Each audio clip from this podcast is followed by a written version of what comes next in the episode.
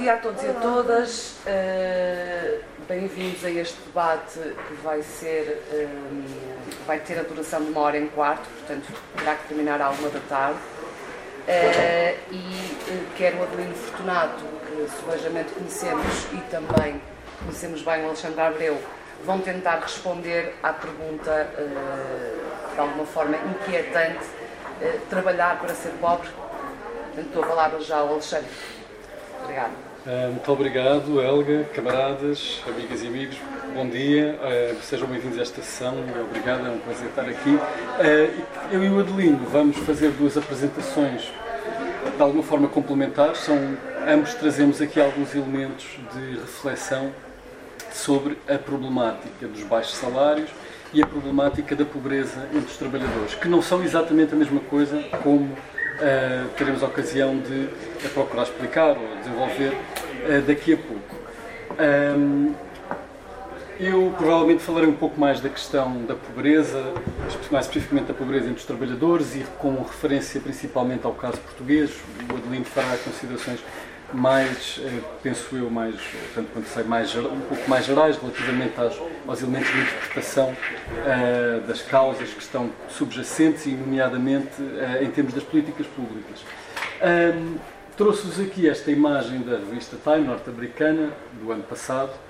Uh, aqui refere-se a um caso, esta mini história que aqui, é, que aqui é trazida à capa é de uma professora é norte-americana, altamente qualificada, experiente, que, no entanto, uh, apesar disso, se vê obrigada a trabalhar, a assumir trabalhos adicionais em cima do seu trabalho como professor e ainda, estes casos especialmente chocantes, em que, em que os Estados Unidos, por vezes, uh, são, são ricos, ainda doar plasma, que aparentemente é pago nos Estados Unidos, uh, para conseguir pagar as contas. Portanto, neste caso, temos aqui uma situação especialmente chocante, até porque no nosso caso, a esmagadora maioria dos professores uh, são, são, são funcionários públicos, à partida são abrangidos por um conjunto de direitos e de garantias salariais que, à partida, permitem uh, evitar este tipo de vulnerabilidade uh, à pobreza. Não será tanto o caso nos Estados Unidos, mas isto é apenas um caso, apenas uma ilustração de um problema muito mais amplo que nós também conhecemos no caso americano, também conhecemos subejamente dos filmes, uh, que é o problema da pobreza entre quem trabalha. Mas, obviamente, é um problema que não se limita, uh, não se limita aos Estados Unidos. Uh, estou a ver agora aqui que aparentemente o slide fica um bocado desconfigurado e algumas coisas saem fora, talvez seja só este, já vemos depois a seguir se é necessário sair daqui. Bom, já vejo isto. Seja como for, de que é que falamos então quando falamos de pobreza? Todos temos um, um entendimento mais ou menos intuitivo.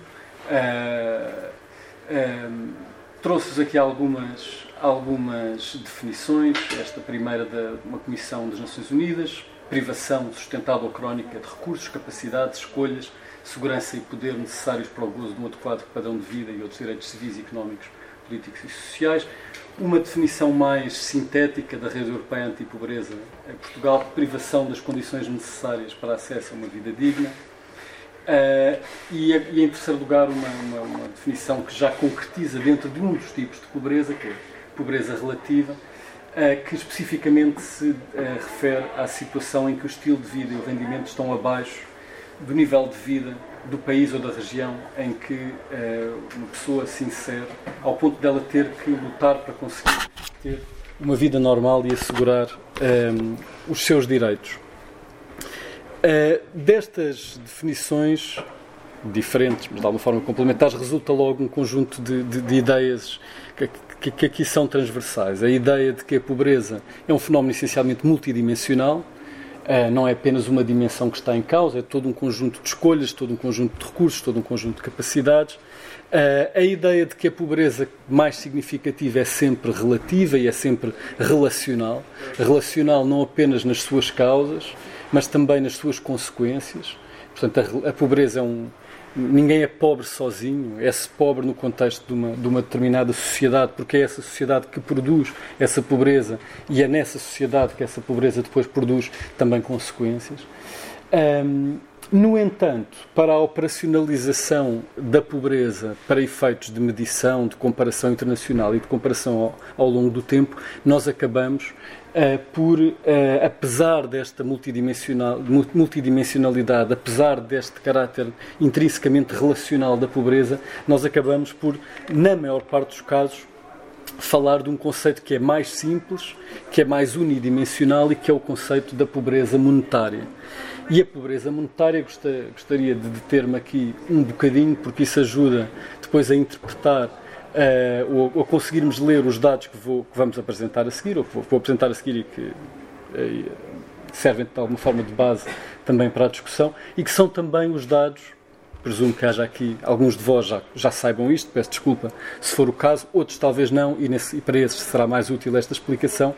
Uh, são estes os números que, de que falamos quando na comunicação social se fala uh, na, na, na, taxa de pobreza em Portugal, aumentou, desceu, uh, e, e em que se procura relacionar essa evolução com a, a evolução das políticas públicas. Ora, essa taxa, na enorme maioria dos casos, o que estamos a falar é de uma taxa que mais em termos mais técnicos, se chama taxa de risco de pobreza, e não tanto, e não apenas taxa de pobreza, porque há uma ideia associada de que uh, os indivíduos que estão nesta situação, que é uma situação em termos do rendimento dos seus agregados familiares, têm um elevado risco de estarem numa situação que corresponde à pobreza, mas não é certo que o estejam, uma vez podem ter outros recursos que não o rendimento, nomeadamente património acumulado, por exemplo, que, que, que, ou um conjunto de uma inserção num conjunto de redes de apoio social que lhes permitem de alguma forma escapar àquilo que entenderíamos como pobreza, no entanto têm um elevadíssimo risco de estarem em pobreza. E é isso que, para simplificar, na maior parte dos casos, nós falamos quando, quando, quando a comunicação social, ou na maior parte eh, das discussões, quando falamos da taxa de pobreza, a percentagem de pobres em Portugal, é disso que estamos a falar. E o que é que é isso? O que é que taxa é essa? Essa taxa é numa determinada população, por exemplo, a população, uh, o conjunto da população residente em Portugal, é a percentagem dos indivíduos, a proporção dos indivíduos que se inserem em agregados familiares cujo rendimento equivalente, e já vou explicar o que é, que é isso do rendimento equivalente, mas cujo rendimento equivalente está abaixo do limiar de pobreza, do limiar de risco de pobreza.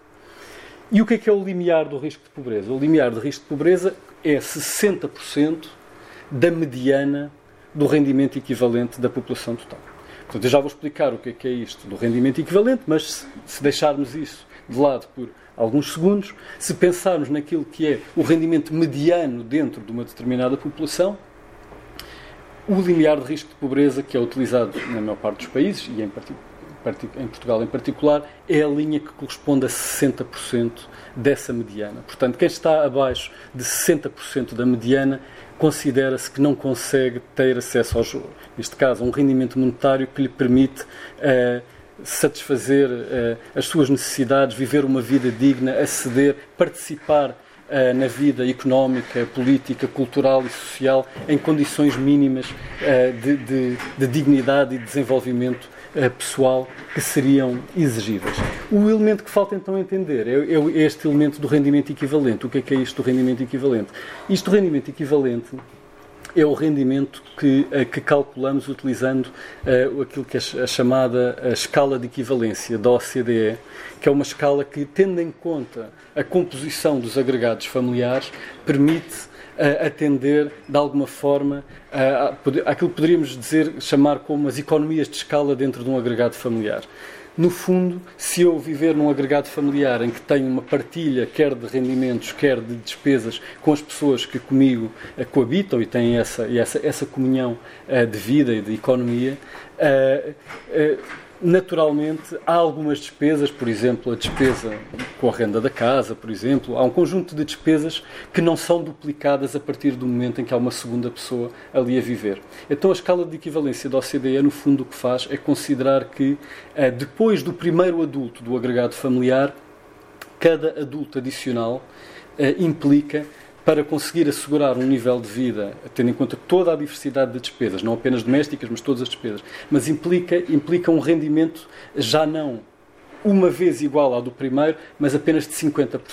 No fundo, a ideia é que, para tentar explicar de forma mais clara, não sei se estou a ser muito claro, que Um agregado familiar com dois indivíduos, com duas pessoas, precisa de uma vez e meia o rendimento de um agregado familiar com uma pessoa para conseguir ter o mesmo nível de vida, o mesmo padrão de vida, precisamente devido a estas economias de escala dentro do, dentro do agregado familiar. E que cada criança, cada menor, até 15 anos, penso eu, uh, implica uma despesa adicional correspondente a 30%, portanto 0,3%. Então, o rendimento equivalente, o que é o cálculo para cada agregado familiar, tendo em conta o conjunto dos rendimentos do agregado familiar e depois tendo em conta se são, por exemplo, três adultos e duas crianças, ou um adulto e três crianças, soma-se, faz-se esta soma, imaginemos que é um adulto e três crianças. Então teremos 1 mais 3 vezes 0,3, que é o, o quociente correspondente a 3 menores. Seria, daria 1,9. Se esse rendimento, se esse agregado familiar tiver como único rendimento um salário do adulto que seja, por hipótese, de 800 euros, o que se faz é pegar nos 800 euros e, no caso deste exemplo, dividir por 1,9, iria dar perto dos 400, um bocadinho acima dos 400, uh, eh, para fazer, para verificar então depois se estão acima ou abaixo do, do limiar uh, do risco de pobreza. Isto é um bocadinho técnico, Desculpem lá, e estou aqui a gastar aqui algum tempo, mas isto ajuda a perceber depois algumas questões, nomeadamente uma questão que eventualmente alguns poderão perguntar-se desde logo à partida, que é eh, como é que é possível, tendo em conta uh, aquele que é o limiar de risco de pobreza, portanto os tais 60% da mediana do tal rendimento equivalente entre a população portuguesa, que no caso português temos aqui quanto é que, quanto é que dá, não é? Uh, verificamos a sua evolução ao longo do tempo, desde 2013 andava pelos 350 euros, tem, um, tem ali um pico em 2009 um pouco abaixo dos 450 e depois reduz-se em 2010, 2011, 2012 e 2013, já estabiliza. No fundo, o, o limiar de, dos, dos agregados familiares que são considerados pobres ou não pobres sofre uma redução nestes anos da crise, porque o próprio, a própria mediana do rendimento dentro da população portuguesa também se reduziu, precisamente em resultado da crise da austeridade. É? Mas isto, isto, de alguma forma, ilustra a ideia importante de que o limiar de risco de pobreza é uma medida relativa e que, por isso, sobe e desce, com o que isso tem de de, tanto de positivo como negativo, mas por isso vai subir e descer com as próprias flutuações uh, da distribuição como um todo e, em particular, uh, da mediana. Mas o, a pergunta que eu estava a dizer, que eventualmente alguns de vós talvez pudessem estar desde já a colocar-se, é, é uh, se o limiar de risco de pobreza em Portugal neste momento, mensal, anda qualquer coisa pelos 450 euros, se o salário mínimo em Portugal anda, anda pelos 600 euros neste momento, como é que é possível termos trabalhadores pobres? Ora, é possível ter trabalhadores pobres por vários motivos e vamos discutir isso em mais, em mais, em mais detalhe de agora daqui para a frente. Uh, o principal, o principal não, mas um, um, um, primeiro motivo é desde logo o facto de muitos trabalhadores uh, não trabalharem a tempo inteiro, uh, estar em situações de subemprego, portanto, querem número de horas semanais e mensais, quer em, term, em termos do, do, período ao longo do ano em que estão efetivamente a trabalhar, não, não terem uma intensidade de participação no mercado de trabalho tão elevada como gostariam, portanto, situações de subemprego quer por outro lado por aquele efeito que de alguma forma sugeris desde logo há pouco, que é o facto de eh, se um trabalhador que tenha um salário relativamente baixo, que esteja inserido num agregado familiar com um conjunto de outros dependentes que não ofiram salários, não tenham outros, outro tipo de rendimentos, ou que eh, sejam beneficiários de prestações sociais relativamente diminutas, isso pode colocar esses trabalhadores no contexto dos agregados familiares a que pertencem, em situações que sejam consideradas como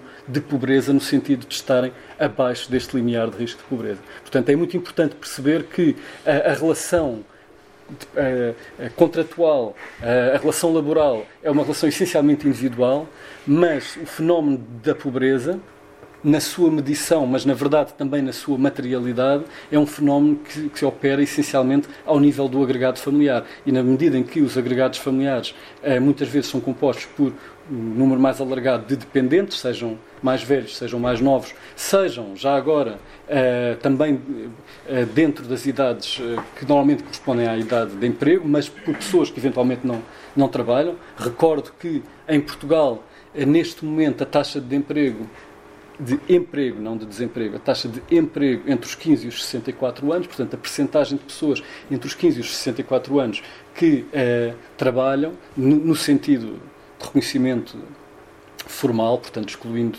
aquelas pessoas que o Zé Soeiro falava há pouco, que, que, não deixam de trabalhar muitíssimo e de ter uma função importantíssima na reprodução social, como os cuidadores informais, esses não são considerados, mas a, a taxa de emprego em Portugal é neste momento qualquer coisa como 55%. Portanto, isto quer dizer que perto de metade, e no auge da crise, ali penso em 2012, 2013, chegou a ser mesmo mais de metade da população portuguesa entre os 15 e os 64 anos, na verdade, não trabalha.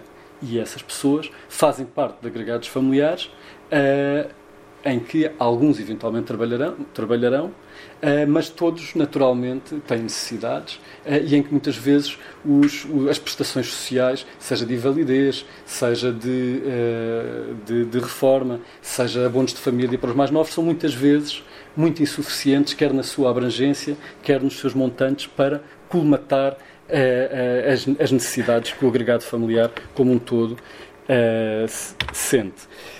Como é que eu estou de tempo já agora, só para ver por acaso eu falhei no início.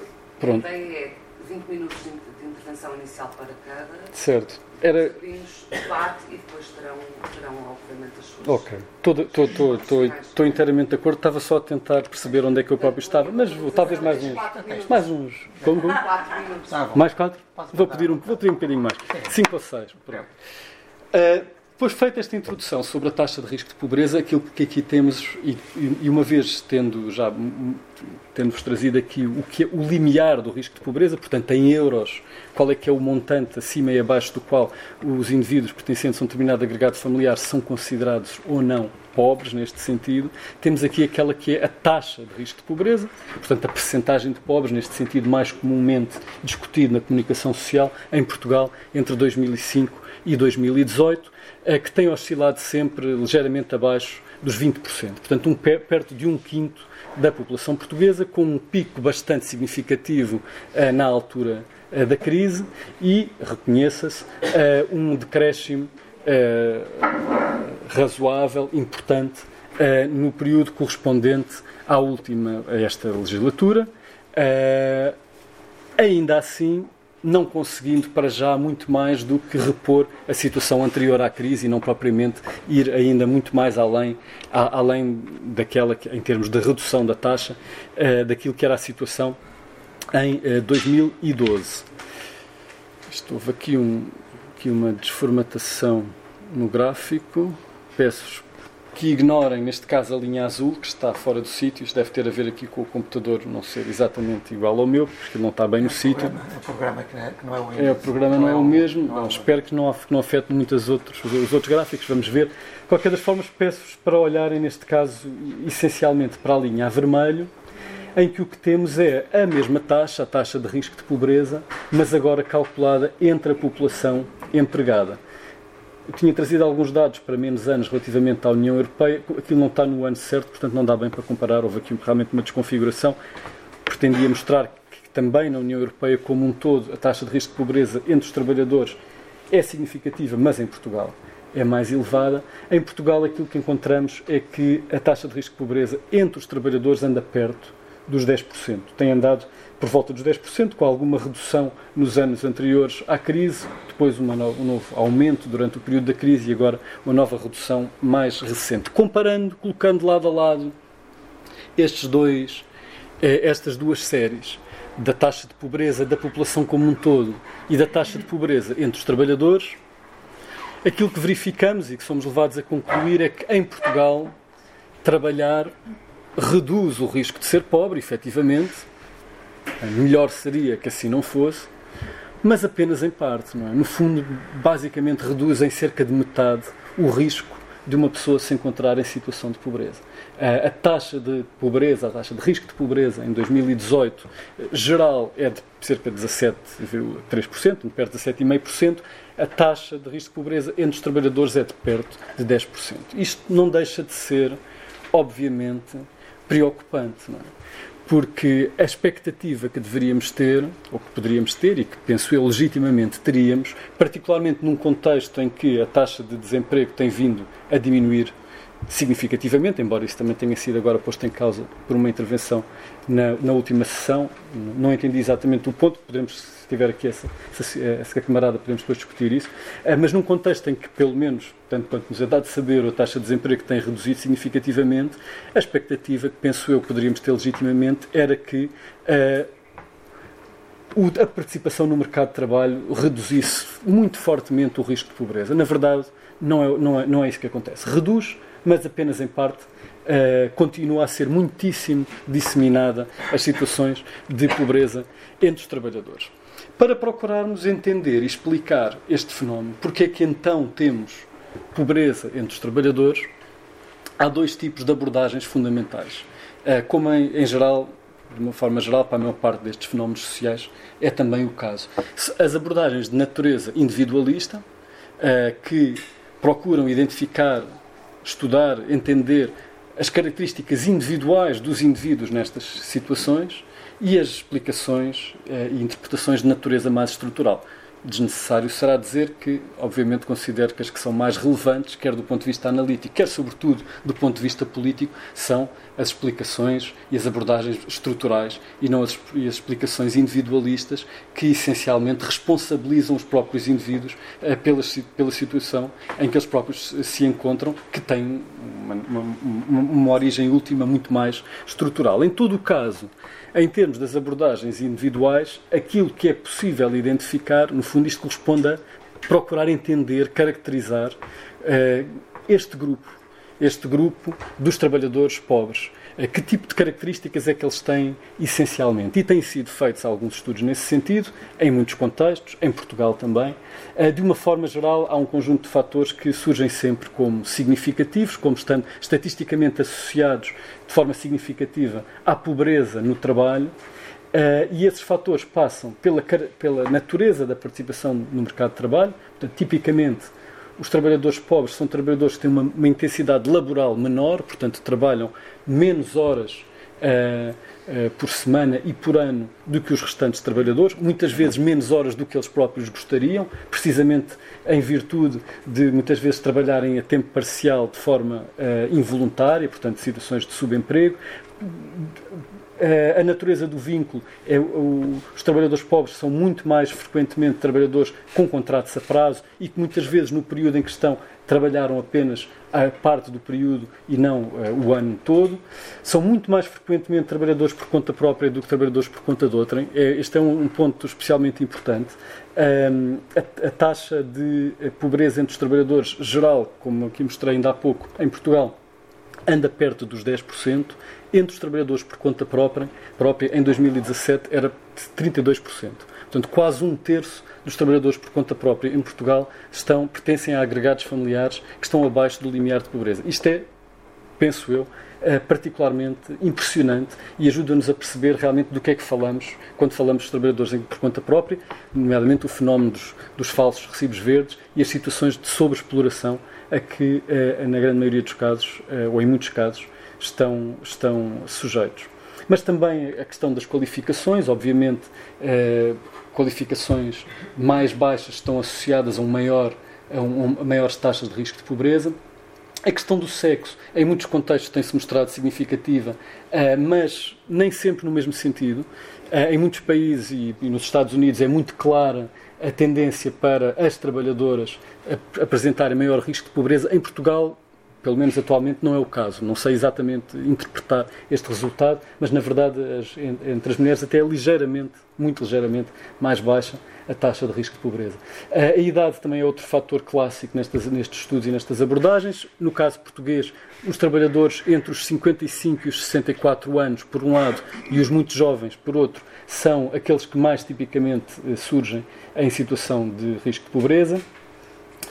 Já vou, vou saltar a estrutura do agregado, já aqui venho. O setor da atividade, tipicamente o setor dos serviços é aquele que também aparece como tendo maior, maior vulnerabilidade à pobreza. A questão da origem nacional e étnica, uh, dos trabalhadores imigrantes, obviamente, pela muito maior vulnerabilidade, muitas vezes a situações de informalidade e de sobreexploração. No caso dos Estados Unidos, o, o, a questão da racialização, da origem étnica está, e a sua relação com a pobreza está muito, pobreza no trabalho está também muito estudada, é muito mais elevada entre as populações negras e as populações hispânicas.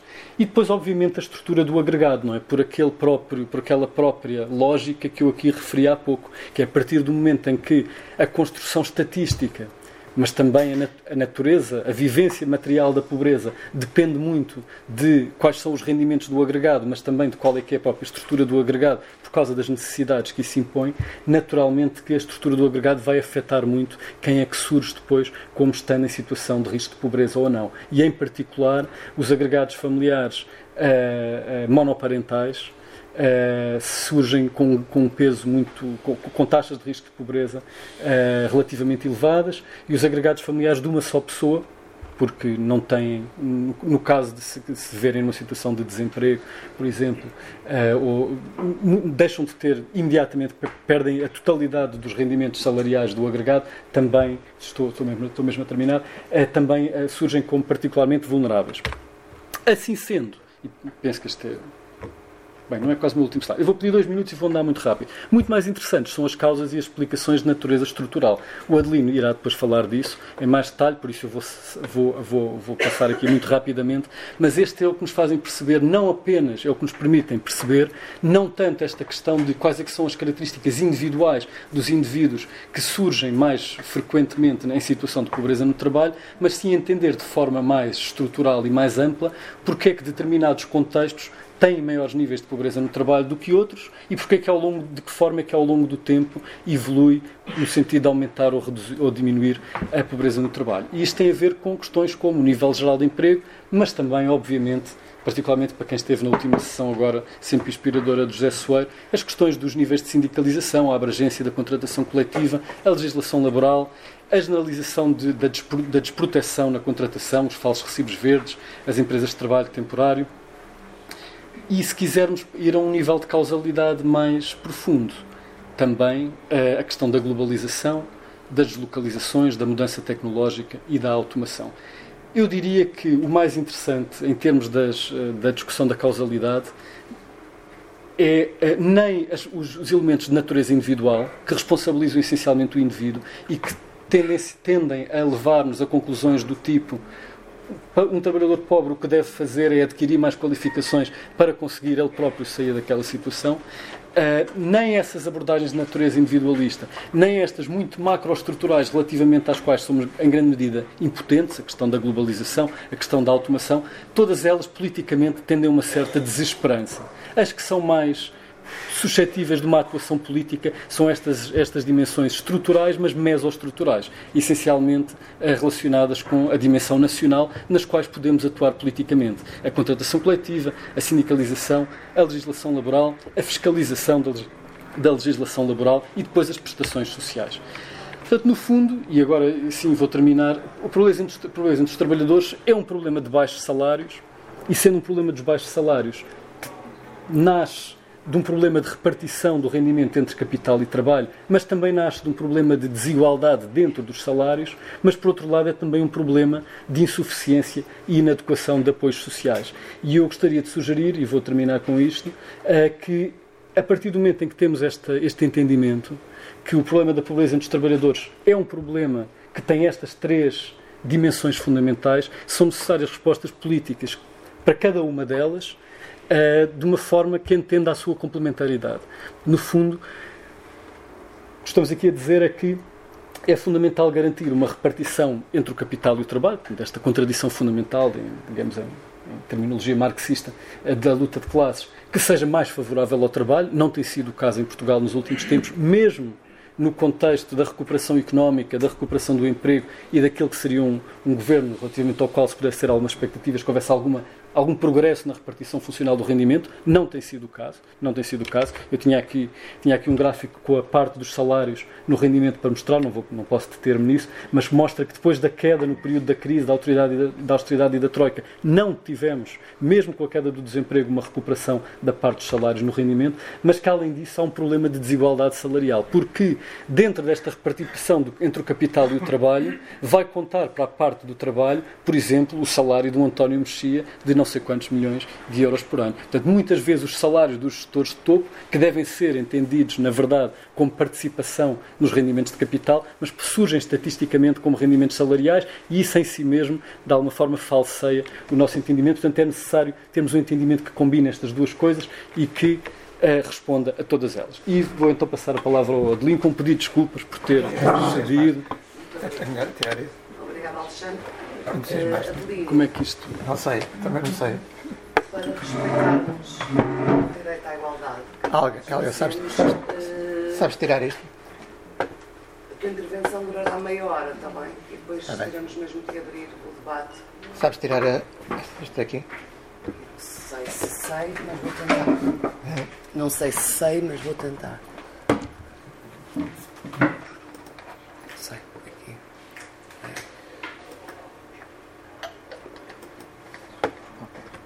Ficar agora. Não te vais embora.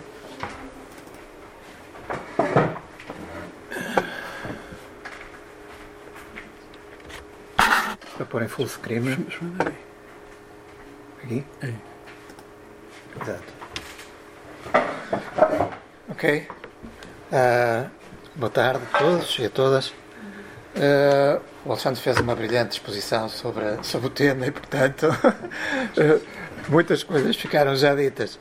Mas eu gostava de mostrar alguns indicadores importantes, que eu considero importantes, mais gerais, que não têm a ver estritamente com Portugal, mas com a situação mundial, com a situação internacional, em particular nos países desenvolvidos, porque se virem este gráfico, mostra a evolução dos salários uh, nos, nos, países uh, do G20, não é? mas que, que é uma, uma, amostra do que se passa em, em todo o mundo, uh, verificam que os salários dos países desenvolvidos, do G20, os salários dos países desenvolvidos em geral, estão estagnados praticamente. Reparem que em 20 anos, isso não se vê, o, o, isto desconfigurou um bocado, mas o que está aqui tratado é uma evolução de cerca de 20 anos. E o indicador de evolução dos salários dos países desenvolvidos é este aqui de baixo. Os salários dos países desenvolvidos, em média, cresceram 9% nos últimos 20 anos. Os salários dos países emergentes, sobretudo com o peso da China, é? que é um país super populoso, e da Índia, é? triplicaram. Os salários em geral, em todo o mundo, cresceram 55%. Portanto, isto mostra claramente como houve uma estagnação, não é? Uh, os salários são constantes no, nos países desenvolvidos, incluindo Portugal. Aliás, esse é um tema que recorrentemente pá, na, na imprensa se, uh, se, se refere. Do, deste fim de semana, no Expresso, há um artigo do Pedro Santos Guerreiro, um jornalista importante do Expresso, uh, onde ele fala sobre, título indica isso, inclusivamente, os salários estão estagnados não é, em Portugal. Só, só que ele, implicitamente, no, no artigo dele, pensa que é só em Portugal. E de facto não é. Acho que não pensa, ele é um sujeito informado. Uh, de facto é uma característica genérica do que se passa nos países desenvolvidos. E, e portanto, isto é um, é, é um assunto uh, relevante porque se fôssemos detalhar para países, por exemplo, teríamos aqui a, esta evolução, portanto, em quase todos os países portanto, desenvolvidos, no Japão, no Canadá, nos Estados Unidos, na Austrália, alguns casos em que mesmo declina, etc. Mas se formos ver agora em comparação com o que se passa com os países emergentes, a China, tudo isso, num espaço temporal mais curto, portanto, esse não se vê ali, mas são cerca de nove anos, a trajetória é completamente diferente. E, portanto, isto é relativamente inquietante, tendo em conta que o desemprego tem diminuído. O desemprego tem diminuído sistematicamente porque há uma recuperação económica, não é?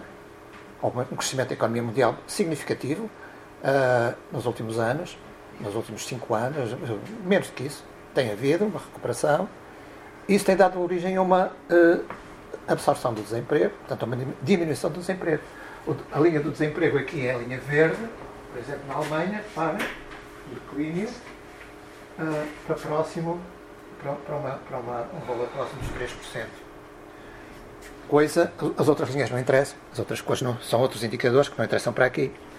O mesmo fenómeno se pode ver no Japão, a linha verde, mais uma vez, aproximar-se ali dos 3%, como se poderia ver nos Estados Unidos, o declínio do desemprego nos Estados Unidos. Bom, e em Portugal, para aí fora, todos sabemos que o desemprego tem diminuído significativamente. Ora, isto coloca um problema importante, sobretudo para, para aqueles que são economistas. Teoria económica habitualmente diz que o que se passa é o inverso. É? Quando o desemprego diminui, os salários têm tendência a subir. O que é natural, tendo em conta que há uma concorrência entre os empregadores para obterem trabalhadores não é? para, as suas, para as suas empresas, para trabalhar nas suas empresas e, portanto, isso naturalmente dá um poder aos trabalhadores para regatearem os seus salários e isso faz pressão para a subida dos salários. Isto é aquilo que é óbvio, não é? Não é isso que tem acontecido. Não é isso que tem acontecido. Eh, e se nós fôssemos ver uma coisa um pouco mais detalhada, veríamos que isto aqui é, o, é o, a evolução dos salários, mais uma vez, nos países desenvolvidos portanto, e, nos países emergentes.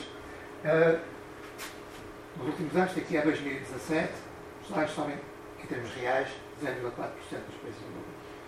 No ano, no ano anterior tinha crescido 0,9%, no, no, no, anterior crescido 1,7%, portanto, uma tendência declinante. Uh, num contexto de diminuição do desemprego.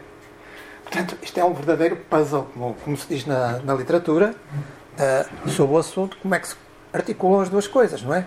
Crescimento económico, desemprego a diminuir, salários constantes. Uh, se formos ver isto um pouco mais profundamente ainda, uh, vemos que temos aqui um, um indicador de evolução dos salários e da produtividade.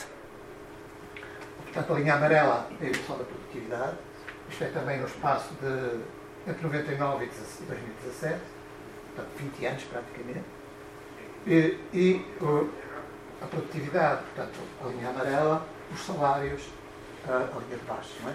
Portanto, uma diferença entre a evolução, a, a produtividade a crescer mais depressa do que os salários. ora, isso conduz esta situação num contexto de salários estagnados, salários reais estagnados, conduz àquilo que o Alexandre uh, referiu há bocado, que é a diminuição do peso do, dos rendimentos do trabalho, a parte do rendimento do trabalho, no rendimento nacional. Portanto, há um declínio uh, do peso, não é? Portanto, percentual, relativo, do, uh, dos rendimentos do trabalho no rendimento nacional, quer dizer que a parte do capital tem, tem tendência a aumentar neste contexto. Portanto, isto é a, a situação que se vive nos dias de hoje. E se nós formos ver agora o que se passa com camadas médias, portanto, que não são estritamente, enfim, trabalhadores, no sentido convencional da palavra, que são, por exemplo, as classes médias, não é? Uh, muitas delas assalariadas também, não é? Vemos, isto é um indicador construído pela OCDE, sobre o peso do rendimento das classes médias, é? Uh, que vem diminuindo sistematicamente, é? Isto aqui é 1980 e qualquer coisa, e depois vai declinando, certo? Nos dias de hoje. Portanto, as camadas médias estão a ser espremidas, algumas delas estão a ser proletarizadas, outras estão a ser despromovidas, portanto, socialmente. As suas expectativas de progressão social estão a ser uh, estranguladas, não é? Diminuídas.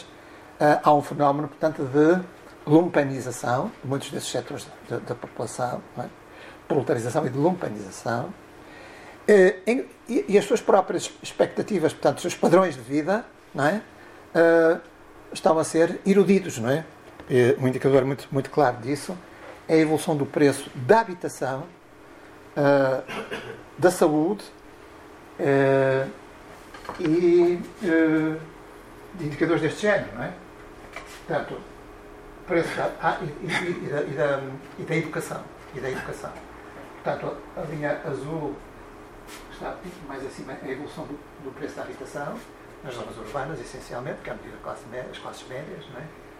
Uh, depois, um pouco mais abaixo, uh, o preço portanto, da, da educação e, depois o da saúde, portanto, são estas três linhas que estão, e depois a evolução dos, dos preços uh, é a linha cheia em, em termos médios, não é? Portanto, claramente acima da média qualquer um destes, destas três componentes. Ora, é sabido que aquilo que dá expectativas de ascensão social às classes médias é o de poderem ter padrões de vida uh, acima da média também, viverem nas zonas urbanas em, em bairros confortáveis, poderem frequentar as boas universidades as boas escolas para os seus filhos, que asseguram uma boa continuidade no mercado de trabalho, quer dizer que frequentar aquela universidade, frequentar aquela escola, dá a possibilidade de ter um emprego bem remunerado, portanto, seguro, etc., no futuro, uh, o mesmo em relação uh, à, à, saúde. Porquê? Porque, porque é que isto acontece? Acontece porque estes setores foram profundamente mercantilizados, não é? A educação. Hoje as universidades, em geral, em todo o mundo, as principais, as de referência, aquelas tais que dão acesso a, a coisas muito boas no futuro, são privadas, não é? As propinas são altíssimas, toda a educação foi mercantilizada uh, e o mesmo com a saúde. Não é estritamente assim em Portugal, é verdade, mas é um contexto geral que, que tem o seu significado e a sua uh, importância. Portanto, estamos um quadro, de facto, que se resume a isto que é que está. Salários constantes com desemprego a diminuir. Nos países desenvolvidos, os salários reais têm estado praticamente estagnados. As taxas de desemprego têm diminuído. Em alguns países estão no, estão no limiar do pleno emprego. Uh, os salários têm crescido menos que a produtividade. E, portanto, a parte dos salários no rendimento nacional tem decrescido.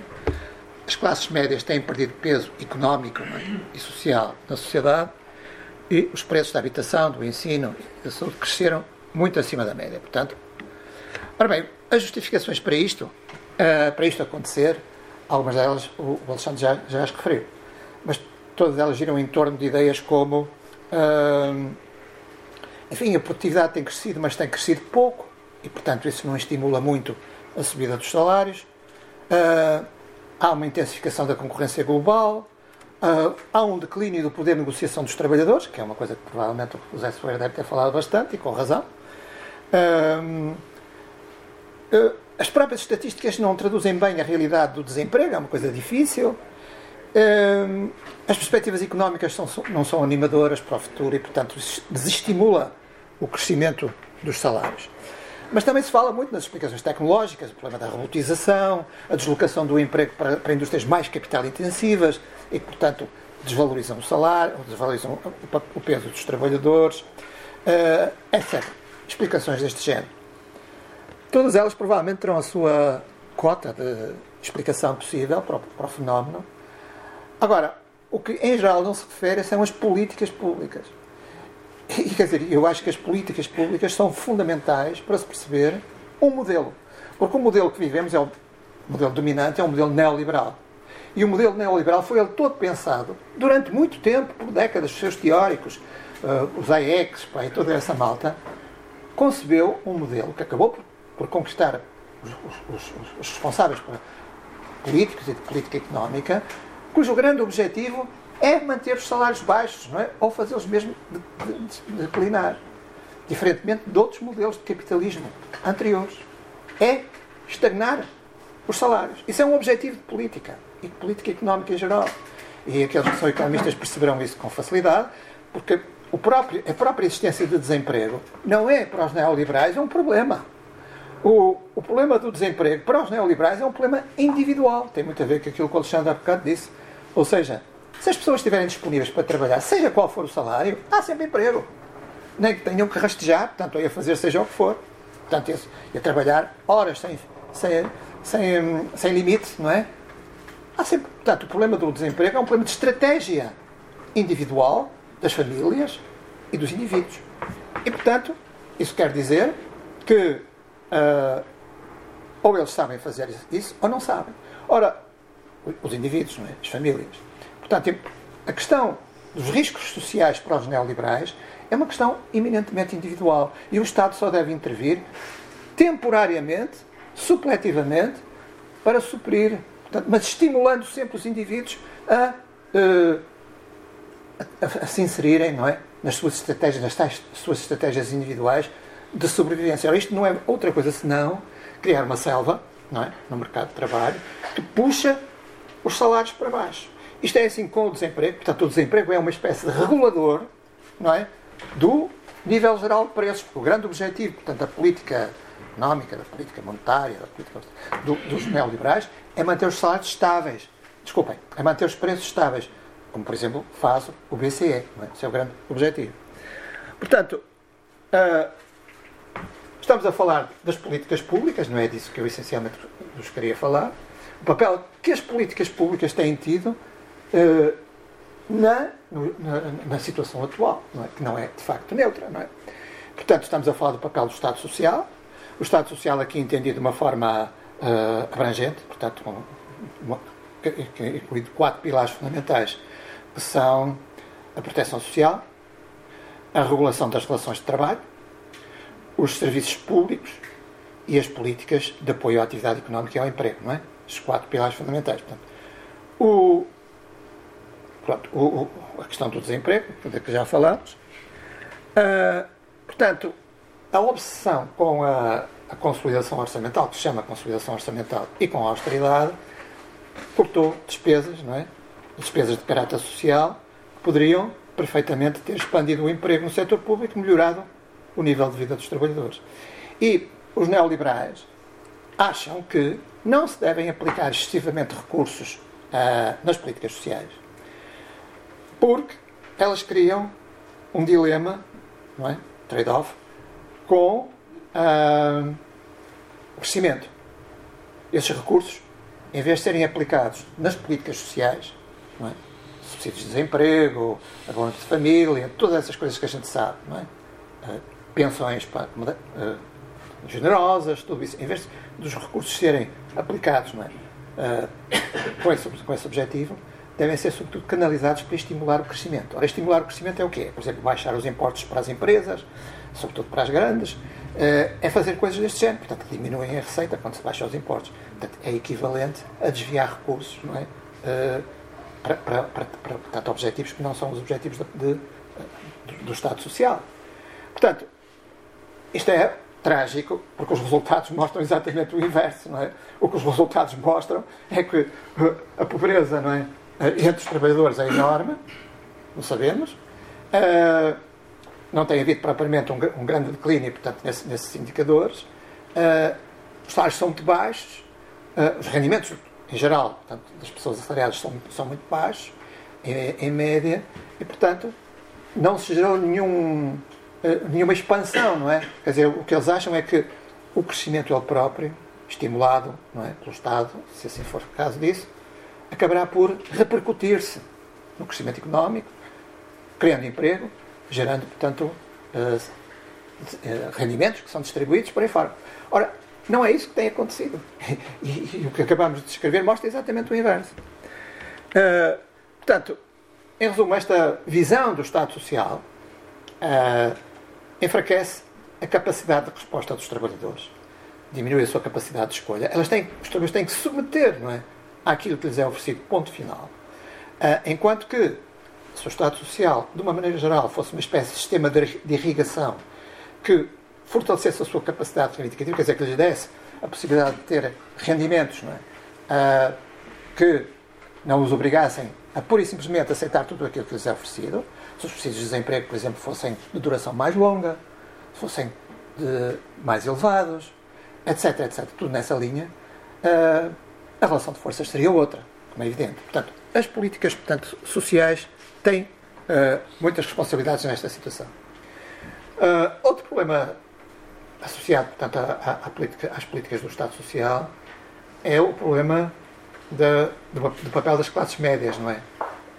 Em geral, os neoliberais dizem que quando as classes médias são envolvidas portanto, nos benefícios sociais, uh, elas estão a ser beneficiadas de uma coisa de que não precisam. E, portanto, os apoios devem ser canalizados para aqueles que efetivamente precisam. Este, este é o discurso. Portanto, perde-se a universalidade e vai-se em caminho em, em, direção à segmentação não é? dos apoios. Ora, isto tem como resultado uh, uma fragmentação social, uh, portanto, uma divisão é? uh, entre camadas da população, com efeitos bastante perversos. Na realidade, eles acham que, os recursos são escassos, só se deveriam ser canalizados para aqueles que efetivamente precisam. Mas nós formos ver a realidade, a realidade é exatamente a inversa. Quando se restringem as camadas sociais que são uh, beneficiadas pelos apoios sociais, é? uh, isso, isso, faz com que essas camadas sociais tendem, tendem a, tendam a ser sucessivamente mais restritas. É? Portanto, a fronteira entre quem beneficia e quem não beneficia uh, é uma coisa discutível, como é evidente, pode ser mais alargada, menos alargada. À medida que ela é comprimida, isso reduz a capacidade de, de reivindicativa e de lobby desse setor.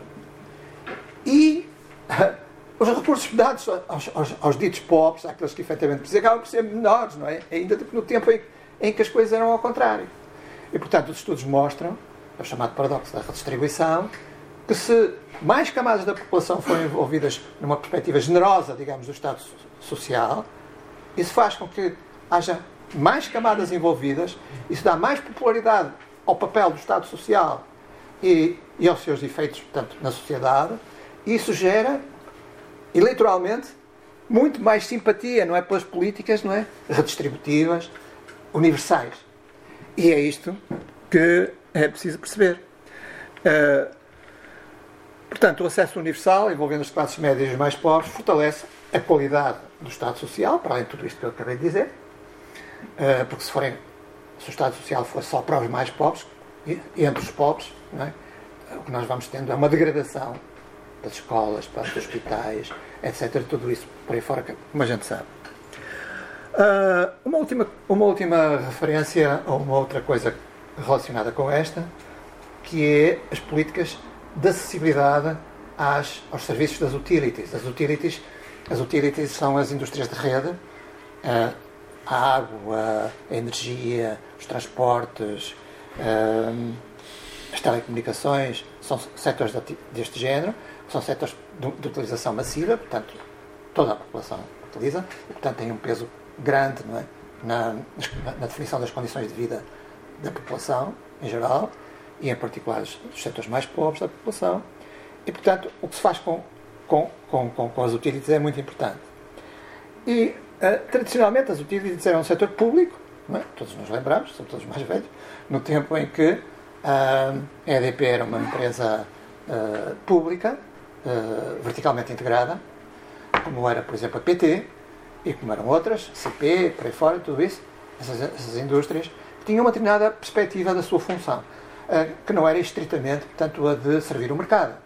Eh, era a de criar emprego, de, criar estabilidade nas relações laborais, ajudar ao desenvolvimento de algumas zonas deprimidas, por exemplo, países, inclusivamente, regiões, etc. Portanto, tinham toda um, uma filosofia, que era uma filosofia de serviço público, obviamente, não é? podia ter os seus problemas, portanto, de, de, de uh. Algumas coisas, portanto, são, são discutíveis, admito isso, mas tinha essa filosofia, que era uma, uma filosofia, digamos, de desmercadorização desses setores, essencialmente. Mas a partir dos anos 80, houve uma grande reforma regulatória desses setores, que deu origem a uma desverticalização, uma separação vertical em diferentes áreas de negócio. Por exemplo, se pensarmos na energia, antes, a EDP fazia, fazia toda a cadeia de valor, desde a produção até à comercialização. Agora, aquilo que é a EDP foi desverticalizado aos produtores de energia, que injetam energia na rede, a rede, é, é, portanto, é a REN, transporta a energia, eh, depois essa energia é distribuída para baixa tensão e depois é comercializada. Portanto, estes, estes quatro uh, segmentos de atividade estão, estão atualmente separados. Ao estarem separados, foram mercantilizados. Uma grande parte, portanto, foram, foram privatizados. Em geral, o setor foi mercantilizado. Portanto, agora há uma, uma lógica mercantil. Ora, a partir do momento em que isso é assim, cria-se um problema de acessibilidade às camadas mais vulneráveis da população. É? é um serviço que deve ter uma, um acesso universal, ninguém pode viver sem água, sem energia, sem etc., sem essas coisas todas, e portanto o acesso é, uh, teoricamente e na prática, é uh, assegurado, deve ser assegurado a toda a população, a todos os utentes. É? Ora, uh, na realidade, como é que se consegue fazer isto num contexto de mercantilização dos serviços?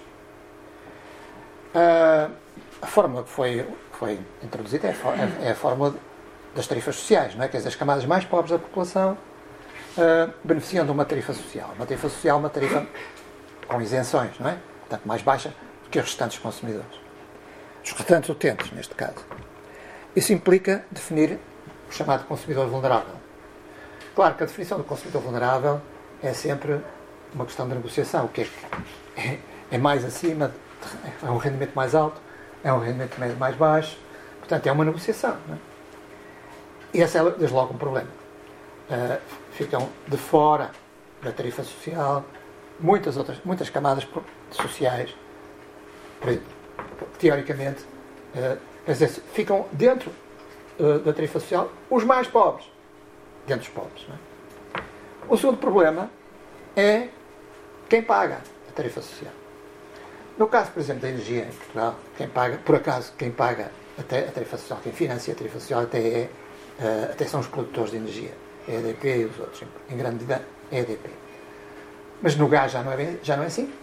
E em geral é, é, é, um bocado por todo o mundo, porque isto é uma, não é uma coisa que nasceu em Portugal, não é? Isto é uma recomendação uh, de todas as instituições internacionais face ao contexto da privatização das utilities. É? Uh, em geral, quem, quem, financia, quem paga não é? a isenção que os consumidores mais vulneráveis têm são os restantes consumidores. Ou seja, as tarifas são um bocadinho mais altas para, para, para a generalidade dos consumidores para poderem subsidiar as isenções que os mais pobres têm. Mesmo em Portugal, quer dizer, as empresas podem sempre repercutir nas tarifas da maioria dos consumidores isto. Ora, isso faz com que muitos setores, outros setores da sociedade, igualmente vulneráveis, camadas médias da população, mesmo em linha com aquilo que dissemos há bocado, e, outro, e outros trabalhadores estejam a financiar uh, uh, uh, os mais pobres dentro dos pobres. É uma camada, não é? ora, isto ajuda a manter os salários baixos. É aqui que eu quero chegar, é evidente, não é? Isto ajuda a manter os salários baixos. Não estou a dizer que a gente deve ser contra a tarifa social de energia ou contra a tarifa social da água. Devemos ser a favor, obviamente. Não somos parvos, não é? Não vamos agora piorar as condições de vida das pessoas. Mas, como é perceber, na realidade, isto põe muitas, a maioria da população, digamos, a pagar a tarifa social e uh, ajuda as empresas a manterem os salários baixos, estruturalmente baixos. Portanto, tudo isto é um modelo, não é? Não é um, propriamente uma medida, um, um, uma coisa assim, uh, uh, portanto, retirada ao acaso.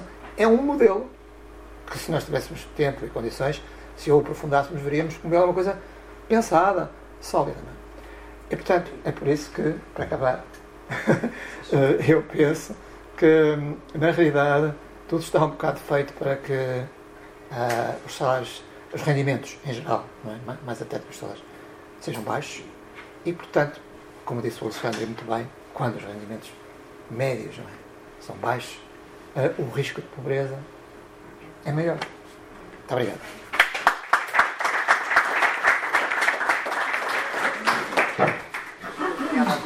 Obrigada, Alexandre. Eh, passamos então às questões do público. Alguém tem? Agradecia que